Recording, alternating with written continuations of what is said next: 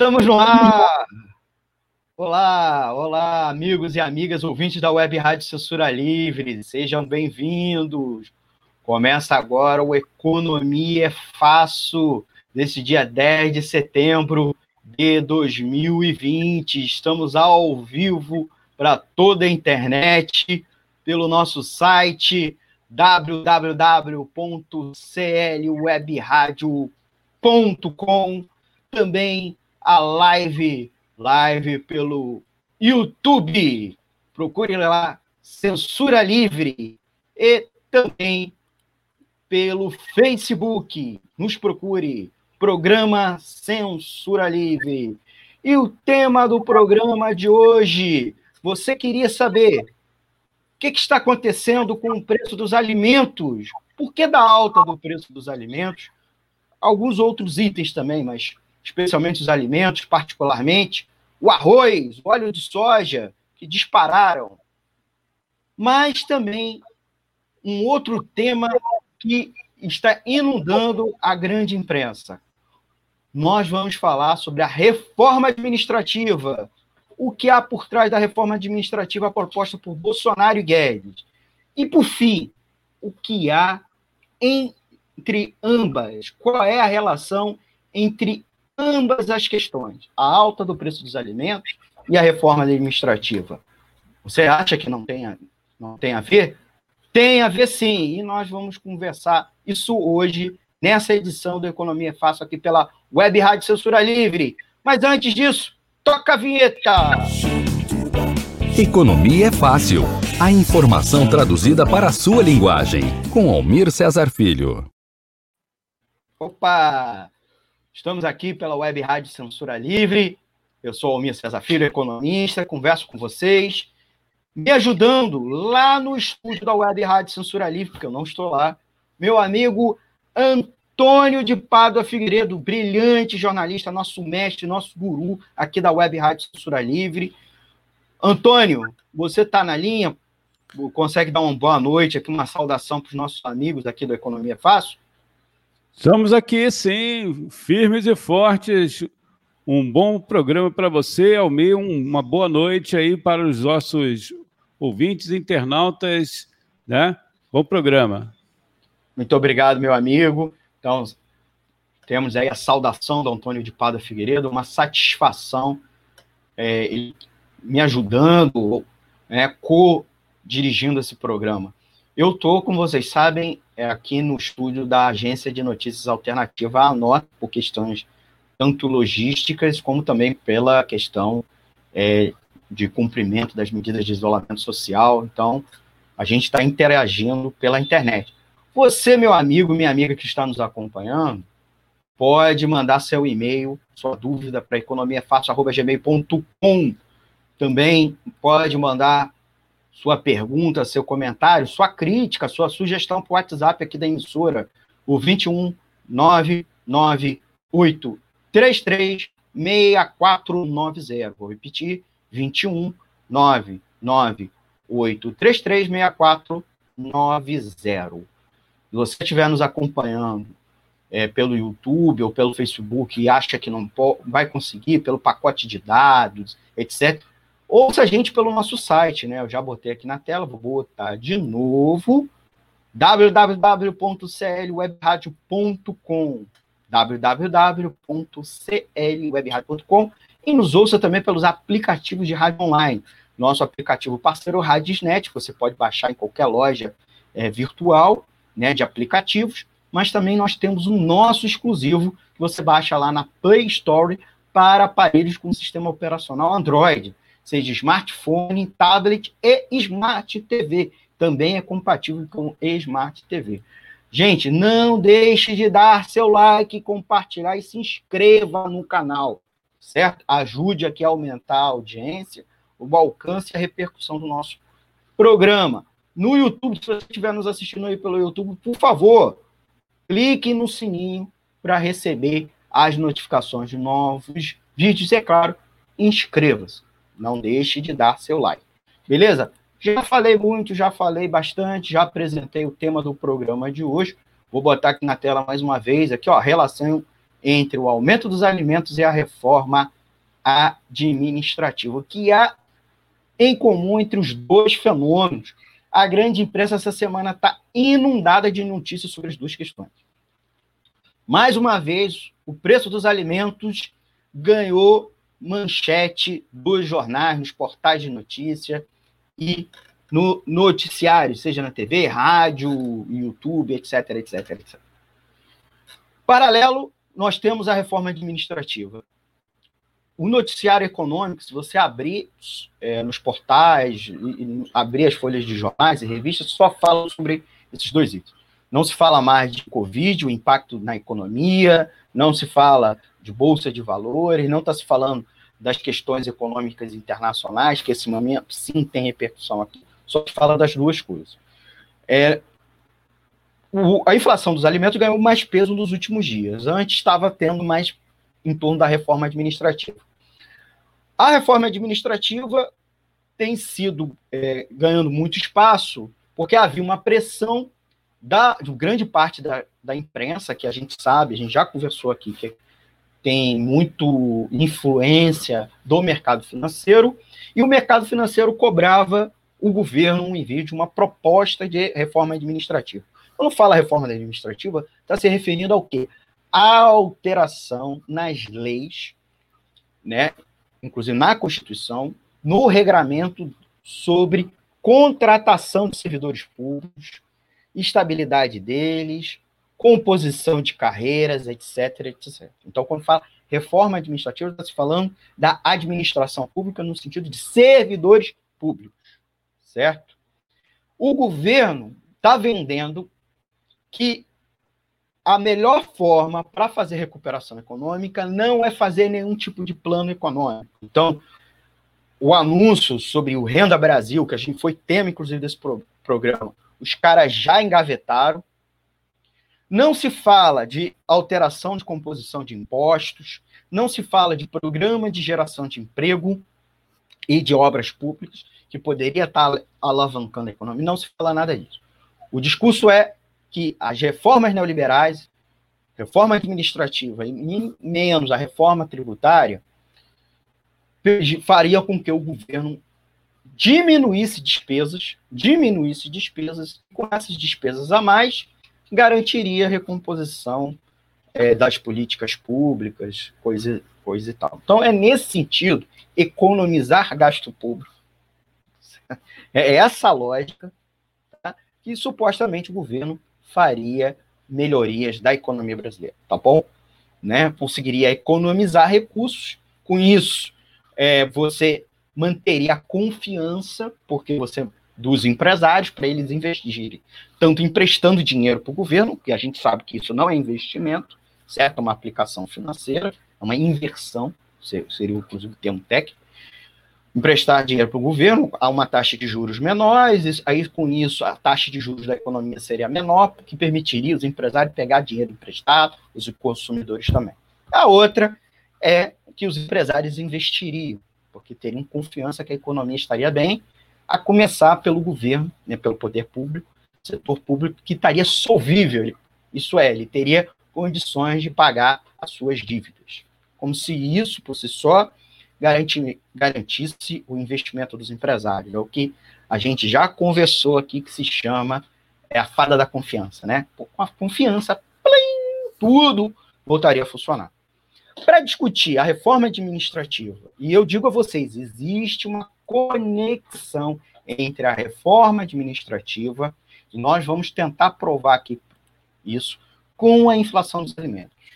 Então, nós ouvimos dois colegas economistas amigos aqui do, do nosso programa Economia Fácil, que fazem parte, inclusive, do nosso conselho editorial, que são economistas alinhados à classe trabalhadora, inclusive os dois são sindicalistas, né? São trabalhadores e sindicalistas, são estão da, da luta dos trabalhadores, e eles, inclusive, comentaram essa conexão. E, ao final, nós, é, eu já adianto aqui um pouco que é uma reforma, reforma administrativa, que facilita ainda mais o desconto dos serviços públicos, e ataca os servidores.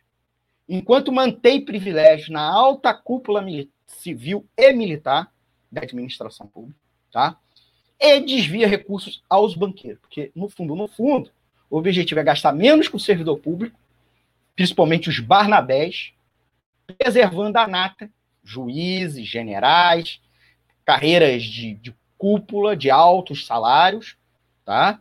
A magistratura, generais e os políticos não serão afetados, os salários dos políticos não serão afetados.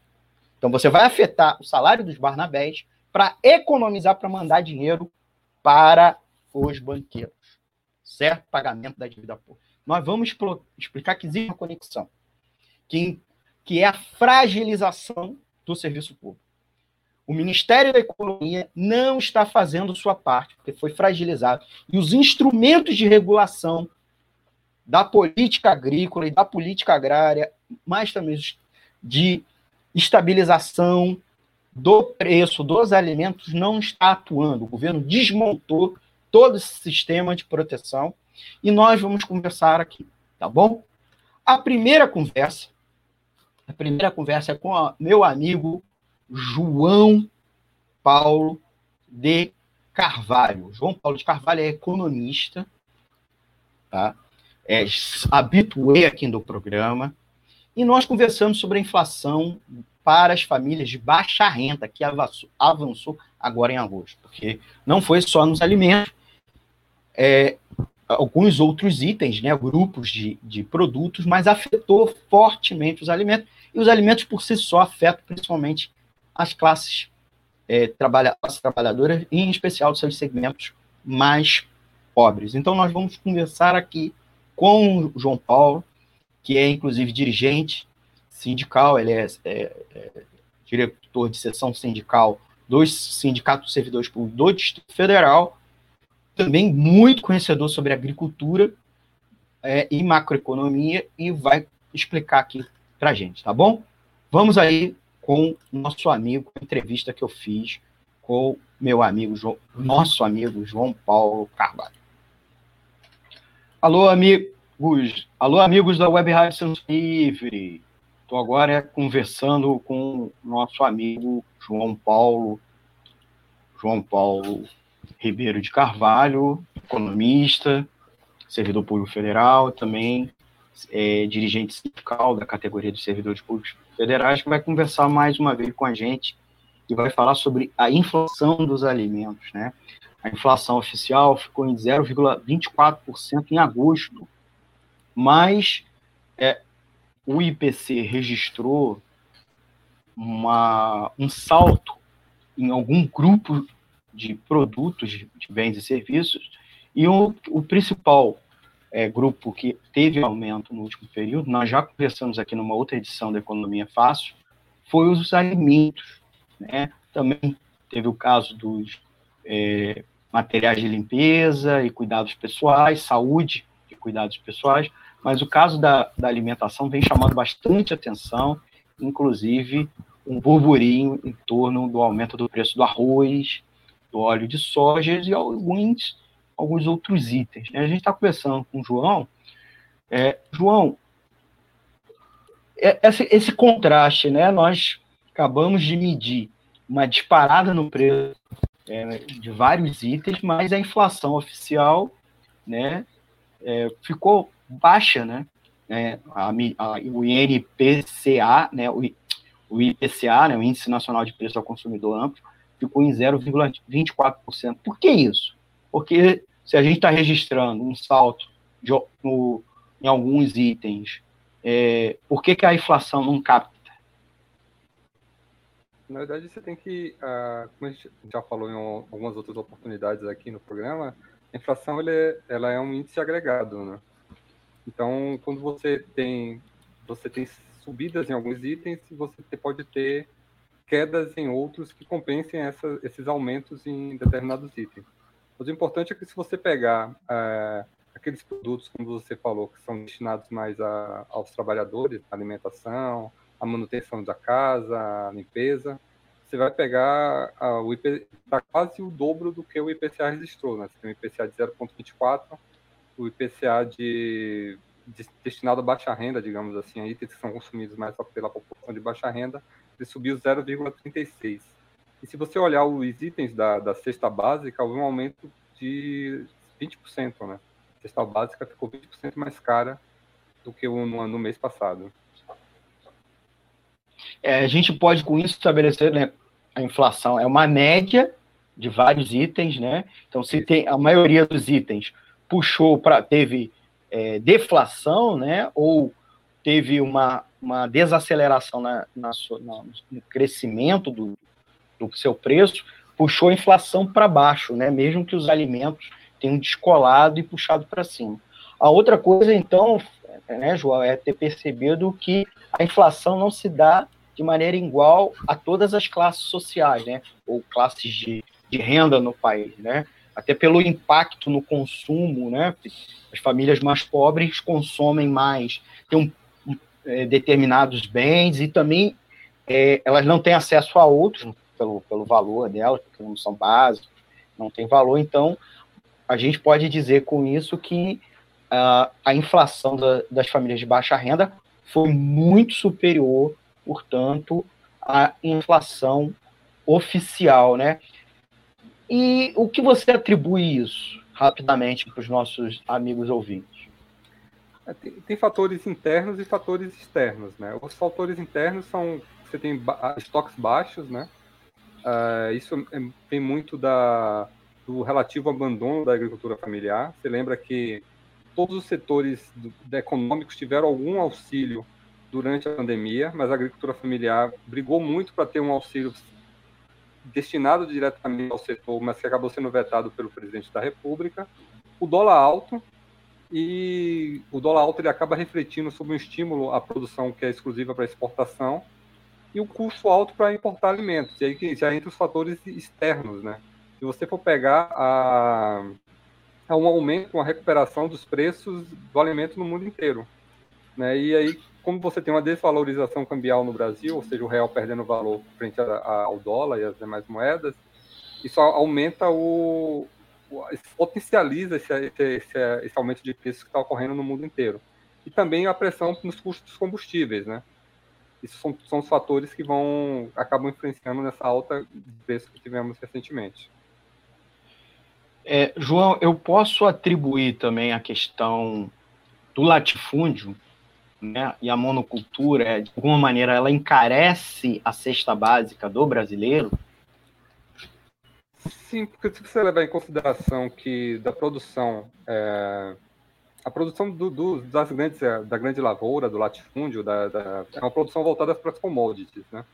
São produzidos basicamente soja, trigo, algodão, cana-de-açúcar, essas produções elas são voltadas para o mercado externo e acaba levando é, parte dos, da terra, por exemplo, que poderia ser destinada à produção de, alimento, de alimentos para a população interna nossa. A 70%, cerca de 70% dos alimentos que nós consumimos de origem agrícola, ela vem da agricultura familiar. Então, vem daqueles pequenos produtores que, que cultivam terras, pequenos pedaços de terra, que destinam sua produção para o mercado interno. Então, essa produção que nós temos hoje, o agronegócio, da forma como ele é organizado no Brasil, voltado para a produção de commodities, ele acaba gerando, sim, essa distorção dentro do mercado e da oferta de produtos agrícolas internamente. Eu queria aproveitar, João, antes de a gente concluir, e registrar duas coisas, né? É, a reforma agrária no Brasil deu uma ampliou sua estancada, né? Já, já haviam nos últimos anos tendo uma forte desaceleração, inclusive com vários cortes de verba em cima do INCRA, e agora praticamente zerou, né, reduziu a zero a verba do INCRA para fazer reforma agrária, né, é, desapropriações, compras de terra para fazer proje projetos de assentamento. E uma, um forte lobby, né, um em cada quatro senadores é, tem propriedade, são proprietários de terra. Então, isso explica, inclusive, um dos motivos do, do, da forte retração da reforma agrária no Brasil, né? E, e, o preço que nós estamos pagando, né? Um dos preços é, sem dúvida nenhuma, é a alta dos alimentos e as commodities, que o Brasil é, acaba focalizando sua produção para commodities voltada para exportação, que é cotada em dólar, como você bem falou, e reduzindo a área, por exemplo, do feijão, né? Que tem uma produção voltada à agricultura familiar, mas que a cada vez mais vem reduzindo sua área pela porque não há vantagem ao agricultor, não há apoio para ele plantar, né?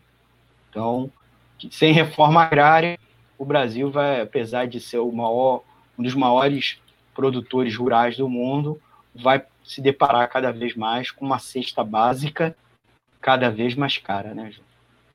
É, é importante a gente falar também, é, além dessa questão do, de mudança da matriz produtiva do setor agrícola, uh, que é uma coisa que a gente precisa levar em consideração, mas também a questão que essa inflação dos alimentos, ela é importante porque ela atinge os mais pobres, mas ela é basicamente fruto daqueles fatores que a gente está dizendo, né? Então ela não pode servir como desculpa para que haja é, um ajuste fiscal, né? Que se volte, que, porque, por exemplo, acabou de sair uma declaração do vice-presidente da República dizendo que a culpa do aumento do, dos, dos alimentos é por conta do auxílio emergencial, não é. Então não é, nós não, não, estamos tendo um processo inflacionário por conta da dívida, do aumento da dívida pública ou por alguma coisa do gênero, nem simplesmente porque aumentou a demanda. A gente está tendo por uma questão estritamente de oferta, influenciado por fatores internos, e aí cabe o que você falou, a, a nossa matriz, a nossa forma de produzir na agricultura, é muito voltada para o grande latifúndio de exportação, e aí, nesse momento em que há uma recuperação dos preços, é natural que esse latifúndio foque no mercado, uma recuperação do preço nível mundial.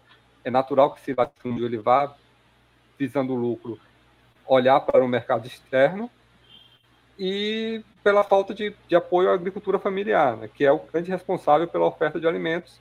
Muitos agricultores familiares tiveram problemas muito grandes durante a, a perda de safra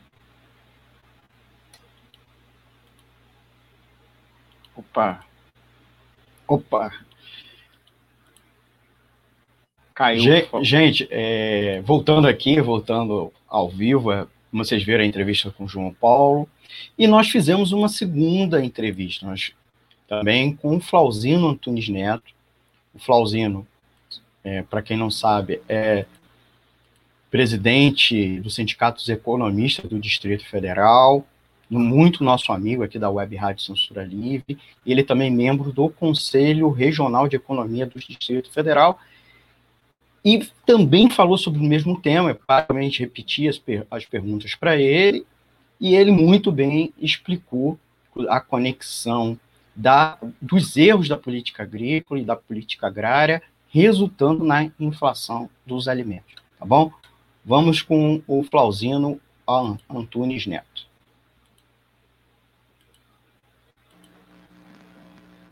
Opa, alô, ouvinte do Economia Fácil. Vamos seguir a temática da inflação para as famílias de baixa renda, agora no mês de agosto, a inflação dos alimentos. Dessa vez, agora estaremos, estamos conversando com Flauzino Antunes Neto, presidente do Sindicato dos Economistas do Distrito Federal, membro do Conselho Regional de Economia do Distrito Federal, nosso habituê aqui no programa. Flauzino, a gente já estava conversando aqui, que é o tema da edição, sobre a inflação dos alimentos.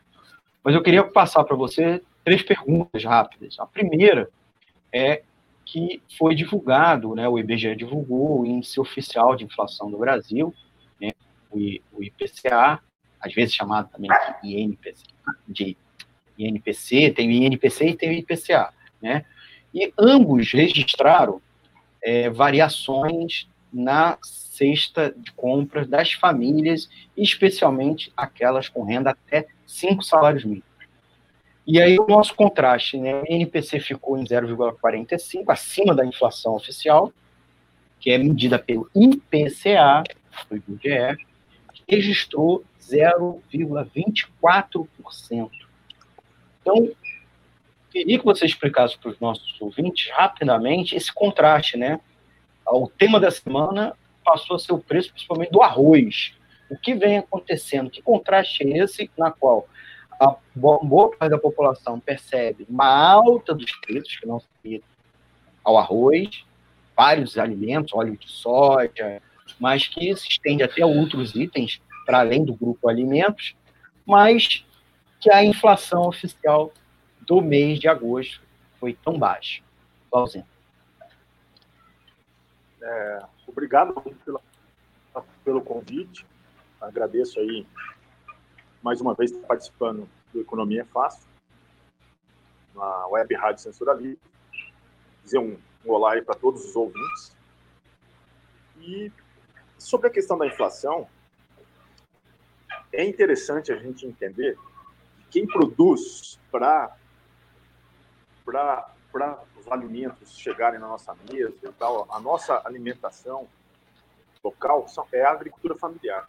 Ela é que corresponde a quase 70% da produção agrícola que abastece as nossas mesas. Então, de vários anos para cá, houve um corte de políticas públicas para que a gente fortalecesse a agricultura familiar, é, formas de financiamento, de seguro, e também da reforma agrária, enfim, várias políticas de acesso à terra para que a gente tivesse uma diversificação e um aumento da produção é, desses alimentos, né? que são os alimentos que não são commodities. Então, a gente tem um, uma rivalidade, é, uma rivalidade que, que existe entre agronegócio, que é o latifúndio, que monocultor e exportador, e o pequeno agricultor, pequena propriedade rural, que a, a, é mais viável. Né? Então, ele produz pequenas quantidades e várias várias produções diferentes. E isso acabou deixando de existir, principalmente de Temer até Bolsonaro, né, praticamente é, foram quase extintos. E a gente sentiu muito essa, essa questão de falta de políticas públicas agora no período da pandemia. É, faltou logística da produção, a agricultura familiar não teve uma, uma ajuda emergencial, não teve socorro de, de suporte, então várias coisas que isso está chegando agora nesses, nesses aumentos de preço. Então, faltou produção, faltou ajuda ao, às famílias do campo para que produzissem mais. Então, se você não tem produção, você tem falta de mercadoria e a falta de mercadoria faz com que os preços aumentem. Isso é um dos motivos que a gente está sentindo aumento de preço né, da cesta básica. A outra questão é o dólar. O dólar alto favoreceu todo tipo de exportação. Então, tudo que era produzido no Brasil começou a ser exportado para aproveitar o preço do dólar. E começou a faltar mercado aqui também, é, produto aqui no mercado local, que ajuda na pressão dos preços. E o dólar também faz parte dos insumos, né? faz parte do, do, da, de adubos, fertilizantes e outras coisas mais, de sementes que são importadas, e isso encarece mais o produto. Além do, da gasolina, é, de várias, da energia elétrica, da água, muita, muitas coisas de preços controlados também aumentaram. Então, isso força com que os insumos né, a, a, aumente os preços. E a outra, que ajuda a somar a tudo isso, houve uma diminuição da área plantada é, de arroz e outras, de outras lavouras. Por mais que tenha aumento de técnica, é aumento de produção, isso não foi suficiente porque a, a redução da área plantada foi muito grande. Porque as commodities, como estavam com preço ótimo, elas avançaram, como a cana-de-açúcar, o soja, o milho, eles avançaram para cima das, das áreas dos pequenos produtores, virando quase tudo monocultura. Isso para exportação, né? para virar ração na China, para virar. É, a China é um grande comprador, na qual ela está formando é, estoques para controlar novas, novas, é, novas situações de pandemia ou novas situações de dependência de alimentos. Então, ela está se, se resguardando isso. Então ela está comprando muito e vai comprar mais. E o Brasil vai sentir esse, esse impacto, essa concorrência com a China nos preços locais. Então, esse, esse, esse aumento de preço, essa inflação. E quem que vai sentir mais é o, o assalariado, é o desempregado, é aquele que tem baixa renda, porque eles vão sentir que o feijão está aumentando, que a, o arroz está aumentando, e ele não vai ter mais dinheiro para se alimentar. Num país que está com 40 milhões assim de pessoas a procura desempregado, de emprego, isso vai dificultar muito. Ainda mais quando o governo federal vai reduzir o auxílio emergencial de 600 para 300 e a cesta básica, com 300 reais, a gente não consegue nem comprar a cesta básica. Tá? Vai ser uma questão quase de sobrevivência, vai ser de subsistência. Né? A gente não vai ter essa, essa situação de compra, de autonomia das famílias. Então a gente vai sentir muito. A gente vai ter muita dificuldade do nosso povo nessa questão da inflação dos alimentos. Então, essa é uma das umas questões. Flauzinho, a gente já está. todas as suas perguntas, não, sim, mas sim. É, só para a gente, gente concluir rapidinho, um ou dois minutos, não sei se você nos escuta, é que o quanto a ausência, se eu pudesse aprofundar um pouco, o quanto a ausência de uma política agrícola com estoques reguladores, ampliação do insumo, estímulo à produção de variedades e gêneros, por um lado, e a outra, a própria reforma agrária, uma política agrária que apoiasse a agricultura familiar, que é mais voltada né, à produção desses alimentos, poderia estar evitando esse tipo de situação na nossa economia. O quanto a opção pelo latifúndio, a monocultura, encarece os alimentos.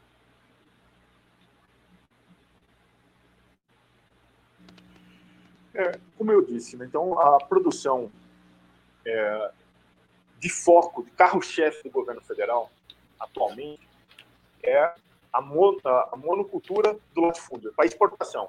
Eles querem vender para o exterior. E fazem tudo que é política para isso. O plano Safra, que foi em junho desse ano, só incrementou 300 bilhões de reais para o incentivo da produção agrícola no país. Só que quase 90% desse recurso vai para o latifúndio. 10% fica com para dividir em todo o Brasil para os minifúndios, né, os pequenos produtores de agricultura familiar. Então você não tem incentivo, você não tem investimento. O Pronaf está parado. É, investimentos de políticas agrícolas para a agricultura familiar foram completamente extintos. E a política de compras, de estoques, porque uma política é, pensando, planejar, pensando numa situação, por exemplo, de aumento de preço. Opa, voltamos, voltamos. É, nesse trecho da entrevista, começou a pegar um pouco o, a internet do Flauzino, mas o Flauzino estava reafirmando essa conexão né, entre inflação né, e uma ausência de uma política agrícola e agrária que pudesse gerar produção excedente, principalmente de gêneros é, alimentícios essenciais, e não meramente commodities exportáveis, para dar conta. E aí ele até avançou um pouco mais. Política econômica, né? Política econômica não é só taxa de juros, não é só câmbio, não é só impostos e gastos públicos.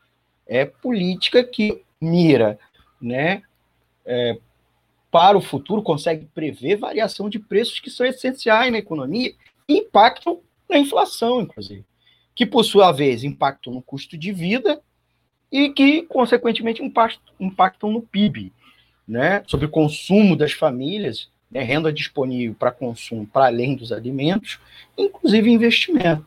Então, política econômica que está faltando nesse governo. Esse governo tem uma lógica neoliberal, deixa o mercado se autorregular, os ruralistas né, não querem ser não querem intervenção, eles querem ajuda quando eles estão mal.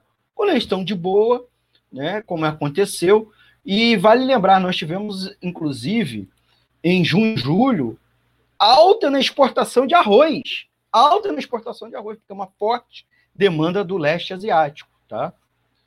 É, Então, essa conexão, e aí faltou apoio ao produtor que, de arroz, de feijão, que é o agricultor familiar. Então, esse é um elemento importante.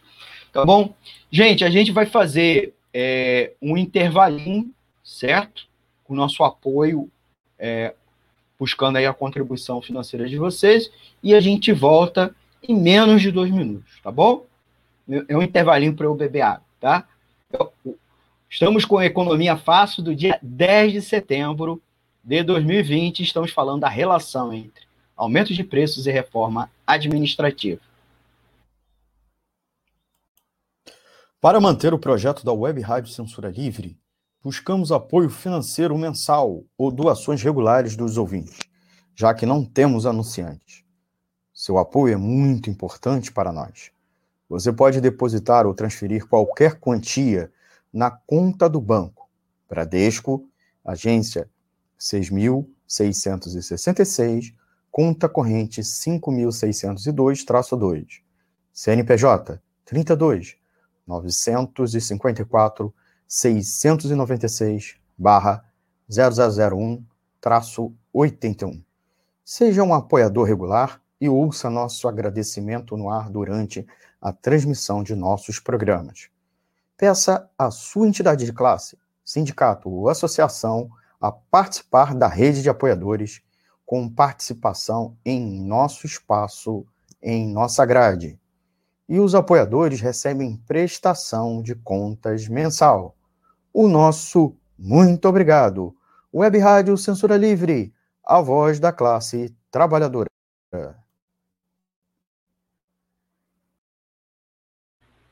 Estamos de volta aqui com a Economia Fácil, ao vivo, para toda a internet, aqui pela Web Rádio Censura Livre, www.seriewebradio.com, live pelo YouTube, live pelo Facebook. Não deixe de dar seu like. Estou vendo várias pessoas ao vivo aqui e não deram seu like para fortalecer aqui o projeto e a gente, inclusive, registrar elas aqui no ar e, ao final, mandar nosso agradecimento.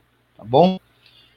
É, lembrando, a edição de hoje tá, é tema duplo. A gente tá, falou, falou sobre o aumento dos preços, inclusive com duas entrevistas, e agora vamos falar o segundo tema, que é a reforma administrativa. Para isso, eu estiquei um pouco a corda e perguntei mais coisa para o João Paulo Ribeiro de Carvalho, economista, é, dirigente sindical, inclusive dos servidores públicos federais, para falar aqui com os nossos ouvintes sobre a reforma administrativa do Guedes, do Paulo Guedes, a proposta que foi apresentada, e ele é, conversou um pouco mais, conversou com a gente. Foi, a entrevista foi gravada, foi, mas foi muito boa. Eu queria que vocês é, acompanhassem aqui agora, tá bom? Vamos lá. Eu, Economia Fácil, edição deste 10 de setembro de 2020. A gente está aqui com uma entrevista gravada, gravada com o João Paulo Carvalho, economista, que já é habituê aqui do Economia Fácil. Nós vamos conversar um pouco sobre reforma administrativa, que é um dos dois temas da semana, né? A semana está sendo dominada pela questão da inflação dos alimentos e também, novamente, pela o desdobramento da reforma administrativa.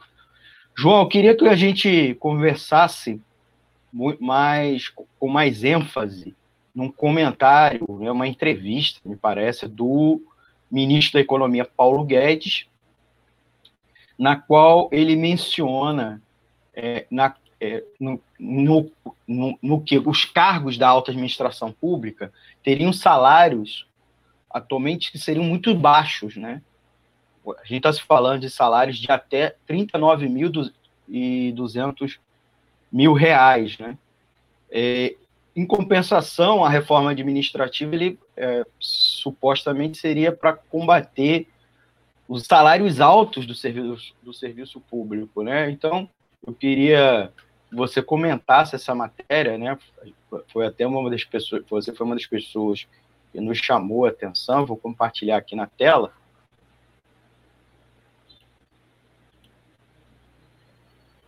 É uma matéria, essa aqui é do está é, tá no Economia UOL, né, na qual o ministro fala justamente os ministros do Supremo Tribunal Federal, do TCU, por exemplo, têm remunerações supostamente baixas, né? É, o que há por trás desse tipo de, de notícia, é, João?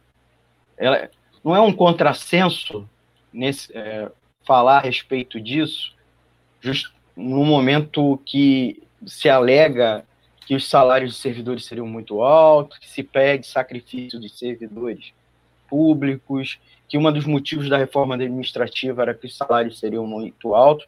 Na sua avaliação, o que essa matéria esconde, o que ela objetiva, e de fato existe um inchaço da máquina pública e os servidores públicos ganham altos salários? Você, meu amigo. É, boa, noite, né? Acho que essa entrevista vai ao à noite, né? É, a questão é, ficou bastante contraditório para o governo, né? Essa fala do ministro Paulo Guedes, né? Porque a justificativa principal para se fazer uma reforma administrativa é justamente você diminuir a, o percentual de gastos públicos que é destinado ao pagamento de pessoal. E a justificativa, inclusive, para isso é não só o peso que o gasto público tem na, no orçamento, mas também o fato de que os servidores públicos, de, de uma maneira geral, ganhariam um salário muito acima da iniciativa privada. E no momento, você, essa fala do Paulo Guedes acaba entrando em contrassenso com isso, né? Porque se você pegar, se você pegar a média de serviço público, de fato você vai ver que ela é substancialmente superior aos salários da iniciativa privada. Mas se você, ao invés de usar a média, usar uma medida, mediana como medida, né, tirando os valores muito acima e muito abaixo, você vai ver que não há tanta diferença assim entre os salários do, da, do setor público e do setor e da iniciativa privada. E se você pegar é, focar ainda mais no a questão do poder executivo, por exemplo, se separar as três esferas de poder, analisar os salários em cada uma das esferas, você vai ver que, por exemplo, o executivo, que vai ser quem vai, quem vai é, por essa proposta de que vai ser aquele que vai ser mais afetado na questão salarial, é aquele que ganha menos, inclusive. Né? Não tem um, uma, uma, uma medida de salário tão diferente assim da iniciativa privada. E se você descer a, a nível, se sair da União e descer a nível do município, aí então você não tem nem, não tem, existe, não existe grandes diferenças entre salário de iniciativa privada e salário de setor público. Então essa fala do, do ministro Paulo Guedes, ela acaba sendo extremamente contraditória, né? E principalmente a partir dos exemplos que ele pegou, né? Quem ganha no teto, é, que são aqueles basicamente juízes, deputados, é, ministros de tribunais superiores, eles têm uma série de regalias, né, que é outra, uma outra, um outro aspecto que a reforma não mexe. Né? É, o judiciário brasileiro hoje, ele, de 2014 até o ano passado, ele teve um aumento de 10 bilhões de reais é, dos seus custos. Pra você tem ideia, o, um juiz no Brasil, ele custa três vezes mais do que um juiz brasileiro, né? O judiciário do, no Brasil ele pesa 1,5% do PIB, enquanto na Espanha ele custa meio por cento do PIB, né? O, um juiz, em média, um juiz brasileiro, ele vale três vezes mais, ele custa três vezes mais aos cofres públicos do que um juiz espanhol. Ah, você tem uma série de dados que você pode falar, pode fazer. É, por exemplo, um juiz custa o equivalente a 12 auxiliares de enfermagem, por exemplo. Você pegar um salário do juiz. E esses, esses servidores, né, esses juízes, já estão fora da reforma administrativa. E o Paulo Guedes sinaliza que ele quer achatar a base da pirâmide e concentrar mais a renda. Né? Ou seja, a política econômica, que é concentradora de renda no geral, para a população de uma forma geral, acabou com a reforma administrativa tendo esse viés trazido para dentro do, do governo, para dentro do Estado brasileiro. Muito bem, João. É, chamar atenção, inclusive, um, um aspecto que você mencionou, né? É, quando se fala muito que os servidores ganham salários é, na média maior que a iniciativa privada, isso mascara duas situações, né, João? Como você lembrou, lembrou uma que eu acho que é fundamental aqui lembrar, que é os servidores públicos, não é que eles ganham muito, é o trabalhador da iniciativa privada, vis-à-vis -vis a mesma categoria de formação profissional, ele ganha pouco no Brasil, né? Se você for pegar esse mesmo profissional e comparar com os países da OCDE, por exemplo, você mencionou um auxiliar de enfermagem, um técnico de enfermagem, um enfermeiro, até mesmo um médico, né, no, um médico no serviço público, que até ganha um pouco melhor, mas um auxiliar um pouquinho melhor nesse parâmetro, mas uh, o trabalhador na iniciativa privada vis-à-vis -vis do serviço público é porque os salários brasileiros são baixos, né? E a outra coisa é que você, quando pega na, o bolão, você pega o topo, né? Da, a, não o topo, as carreiras de top, né? As carreiras entre atípicas, ditas como típicas de Estado, e é preciso saber o que, que é isso, afinal de contas, né? Fora essas carreiras de elite e juízes, a magistratura, é, os oficiais, os altos oficiais das Forças Armadas, o mesmo a classe política, que entra tudo num bolão salarial, né? E aí puxa a média para cima, né? E, e na maior parte dos servidores públicos, né, a maior parte dos servidores públicos, três quintos são servidores dos estados e municípios que recebem muito mais, e na qual essas carreiras, inclusive, são pequenas, são, tem, são, tem pouca presença, né? Então, é, é, nós temos, estamos lidar, lidando aí com um forte mito, né, que o, servidor, o serviço público, boa parte dos servidores públicos e federais recebem salários, né, a, própria pesquisa da OIT recebe em média 3.300, né, também mais de 3 quintos dos servidores públicos, federais recebem é, é, até 3.800 reais, né, 3.800 reais de salário, que é vis-à-vis -vis a mesma média dos trabalhadores da iniciativa privada, é, se a gente estabelecer uma equiparação, com algumas exceções, né? um restante, um percentual, e uma parcela muito pequena, que não é nem 20% dos servidores públicos federais, recebem esses altos salários que você mencionou. Mas eu queria te questionar essa, exatamente essa afirmação do, do, do Paulo Guedes, que você fosse um pouco, um pouco mais dentro dela, né? Porque causa, causa curiosidade na gente, né? Porque o Paulo Guedes diz que os salários dos servidores são altos, mas aí, quando vai apontar os altos, o que, tem por trás disso? Ele, na verdade, quer dividir a, o serviço público, né? um processo de mobilização que poderia juntar todos, né?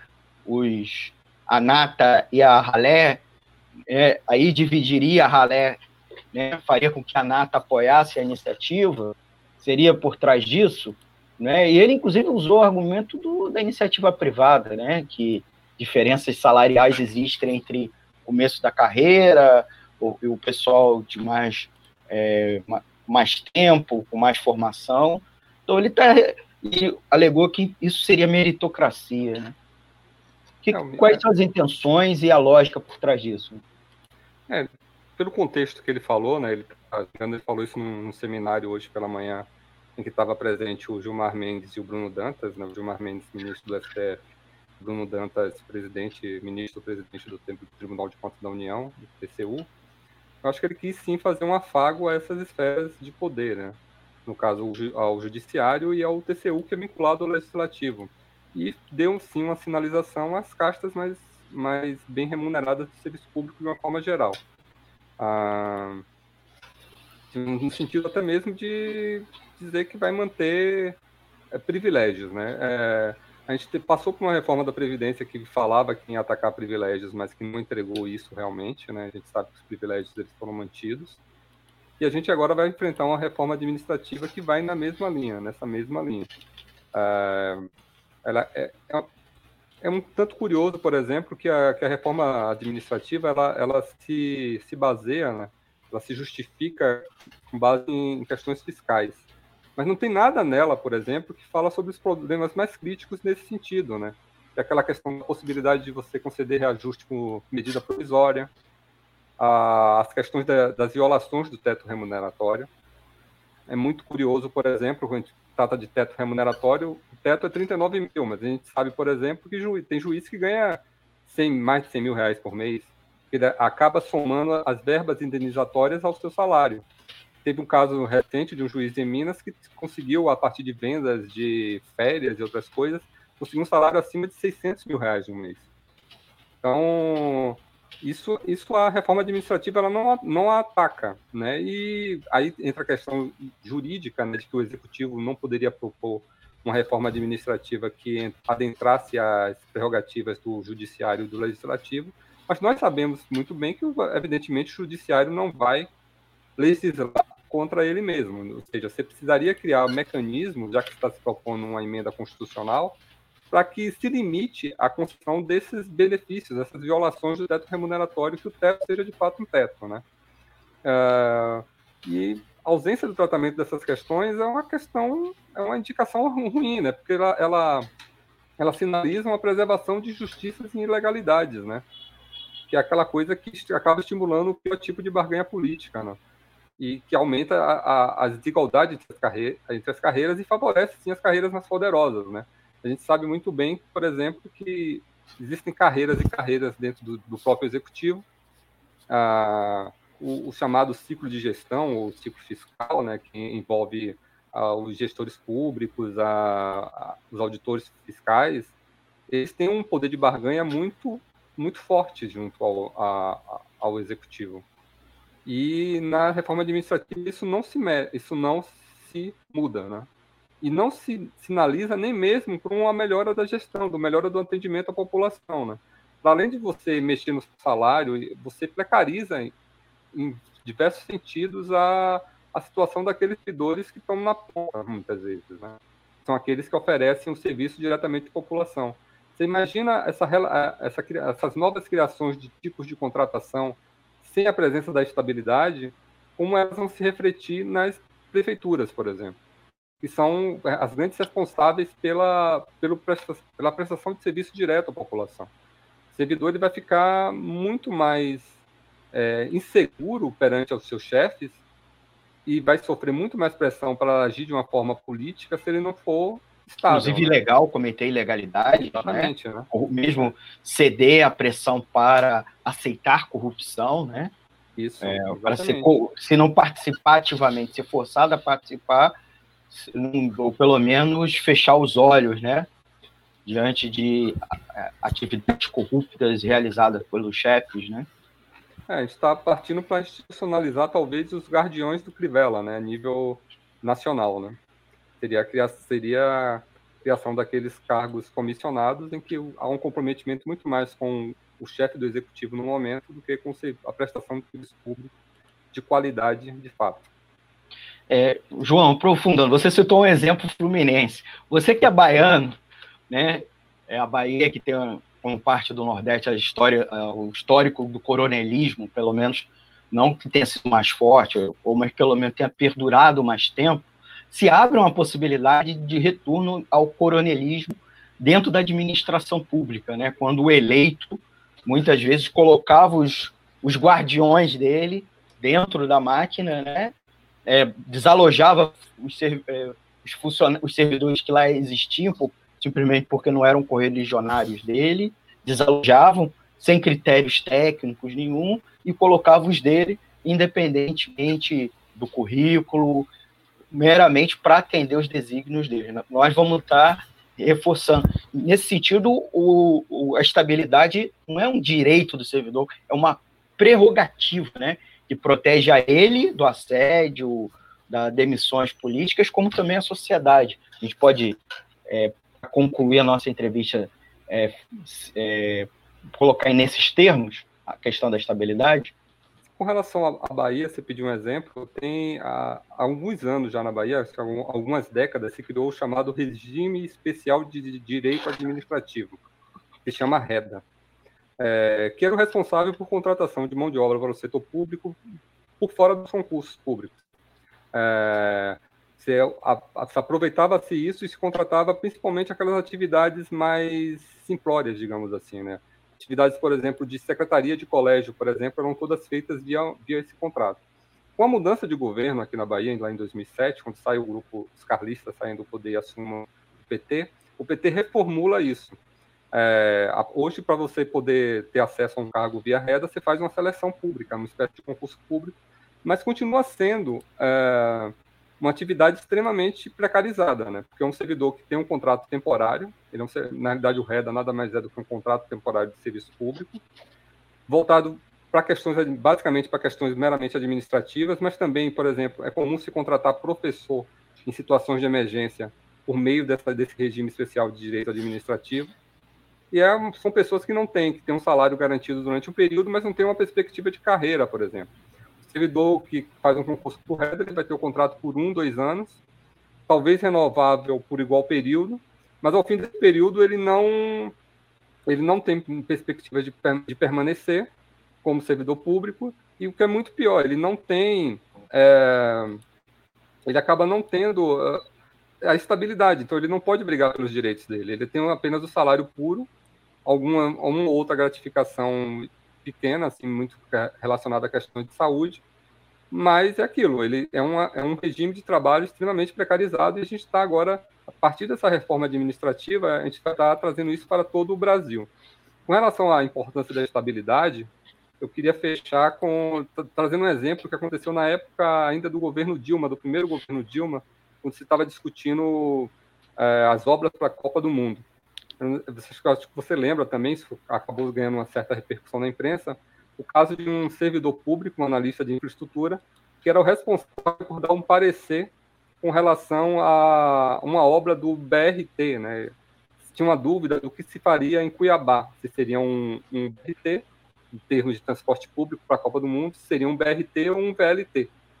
E existia um interesse muito grande, se eu não me engano, do, dos políticos locais para que fosse um determinado tipo de obra. E esse servidor ele acabou dando um parecer contrário a isso. E ele sofreu muita pressão para isso, para dar um parecer favorável ao, se, ao, interesse político que se tinha uh, naquele momento. E ele sofreu a pressão, ele aguentou a pressão e acabou, assim, por outros meios, a, a, a vontade política acabou prevalecendo, né? Mas isso acabou ganhando a imprensa aí. Então, sem estabilidade, dificulta muito esse tipo de atuação, né? O servidor fica muito fragilizado, porque ele acaba sofrendo muita pressão de ser demitido se ele não atender os critérios, é, se ele não atender os interesses políticos, né? Lembrando sempre que a reforma administrativa, como ela está indo, não há clareza de critérios de desempenho para demissão de servidor.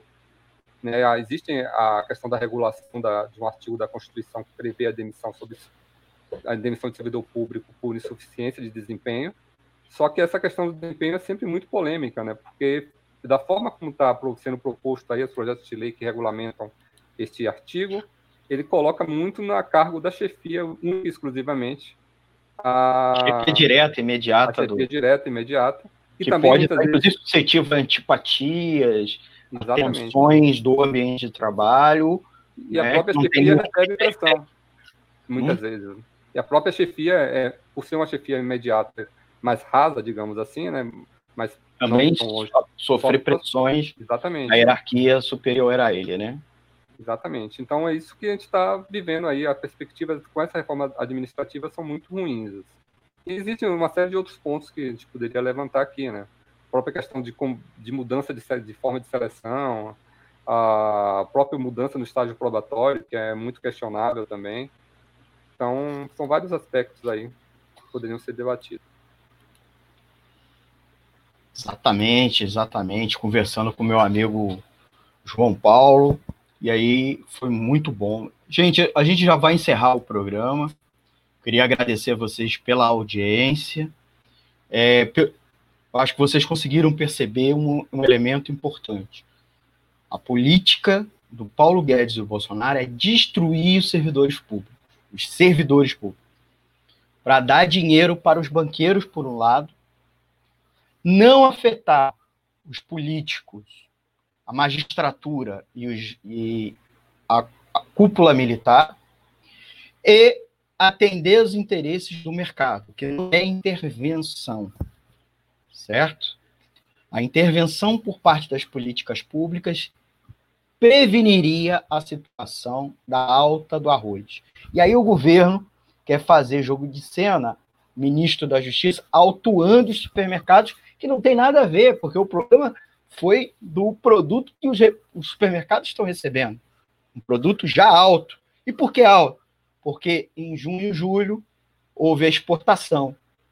E o, o dólar está alto, né, encarecendo tanto os insumos como a própria cotação do preço.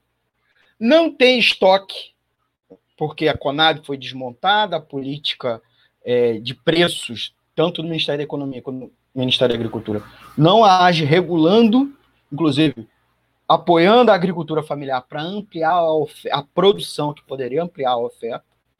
E aí, portanto, gente, é, os insumos também houve uma alta por causa da, da alta do dólar, alta do preço internacional e exportação, até porque a Ásia está recompondo seus estoques, está fazendo inclusive estoques preventivos para evitar algum problema, porque eles têm uma segunda onda da Covid.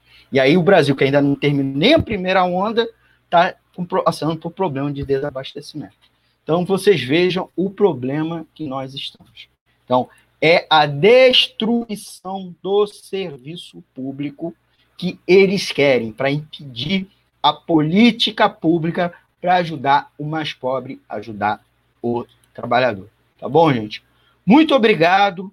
Não esqueça de dar seu like, comentar que a gente responde na próxima edição, tá bom? Do Economia é Fácil. Beleza? Web Rádio Censura Livre, a voz da classe trabalhadora.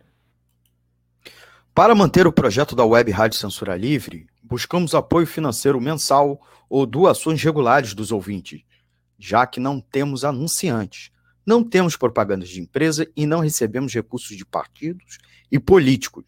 Seja um apoiador regular e ouça nosso agradecimento no ar durante a transmissão de nossos programas. Seu apoio é muito importante para nós. E os apoiadores recebem prestação de contas mensal. Temos uma vaquinha virtual permanente. Para apoiar, acesse aqui https dois pontos barra barra apoia.c barra CL Web Rádio.